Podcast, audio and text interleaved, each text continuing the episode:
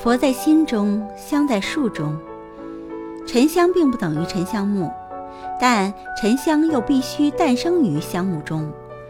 当香树遭受电闪雷劈、强风吹折、受虫啃咬、人工砍伐后出现创伤时，自身会分泌树脂来愈合伤口。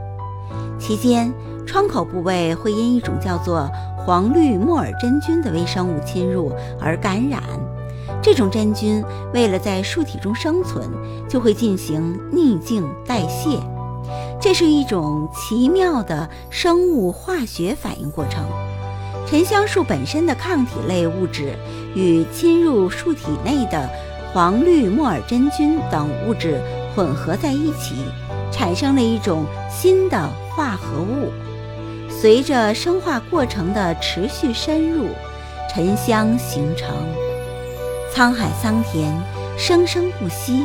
随着自然界的变迁，也许有一天，香树会倒在地上，被泥土掩盖；或者森林被洪水淹没，香树沉在湖中。千百年后，树身腐朽消失，但沉香依然存在。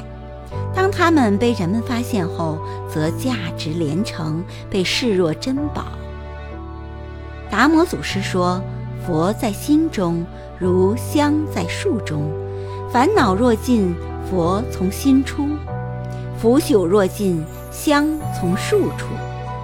沉香形成过程中的千锤百炼，不正是每个生命要修成正果，让灵魂回归的绝好比照吗？”